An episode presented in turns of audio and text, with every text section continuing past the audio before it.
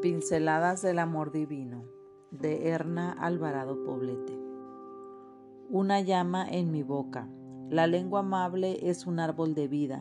La lengua perversa hace daño al espíritu. Proverbios 15:4. En el libro de Santiago encontramos una declaración contundente en relación con la lengua. Podemos leer, y la lengua es un fuego, es un mundo de maldad puesto en nuestro cuerpo que contamina a toda persona. Está encendida por el infierno mismo y a su vez hace arder todo el curso de la vida. Santiago 3:6. Es obvio que la expresión la lengua en este versículo tiene que ver no con el órgano físico en sí, sino con el uso que hacemos de las palabras. No hay duda de que la lengua es un órgano maravilloso, pues nos permite disfrutar de los alimentos, nos ayuda a la deglución y al proceso de la digestión y hace posible el lenguaje. ¿Te imaginas todos esos procesos sin ella?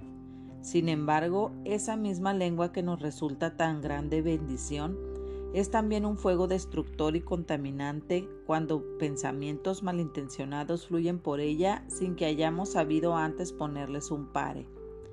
¿Cuántas palabras decimos que lastiman no solo a la persona a la que van dirigidas, sino también a nosotras mismas que las hemos pronunciado? La capacidad que tenemos los seres humanos para generar pensamientos automáticos juega muchas veces en nuestra contra. Si los expresamos a través del habla sin antes haberlos hecho pasar por el filtro de la conciencia y de los principios de la palabra de Dios.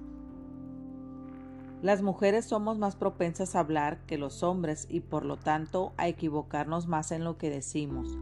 Por eso el consejo bíblico es tan pertinente para nosotras. Ninguna palabra corrompida salga de vuestra boca, sino la que sea buena para la necesaria edificación, a fin de dar gracias a los oyentes. Efesios 4:29. Amiga, es tiempo de vivir este día prestando especial atención a lo que decimos a nuestros hijos, a nuestros esposos, a nuestros amigos y a las demás personas con las que nos relacionamos regularmente. Preguntámonos lo siguiente, ¿mis palabras honran a Dios? ¿Son bendición para los que las escuchan? ¿Dan testimonio de que soy una hija de Dios sujeta a su voluntad y no a mis arranques de cólera, ira o enojo? Las calumnias, los chismes y la transmisión de rumores forma parte de mi actuar. Pidamos al Señor que nos ayude a imitar la manera de ser de Cristo, de tal forma que generemos en nuestro entorno concordia, armonía y bendición.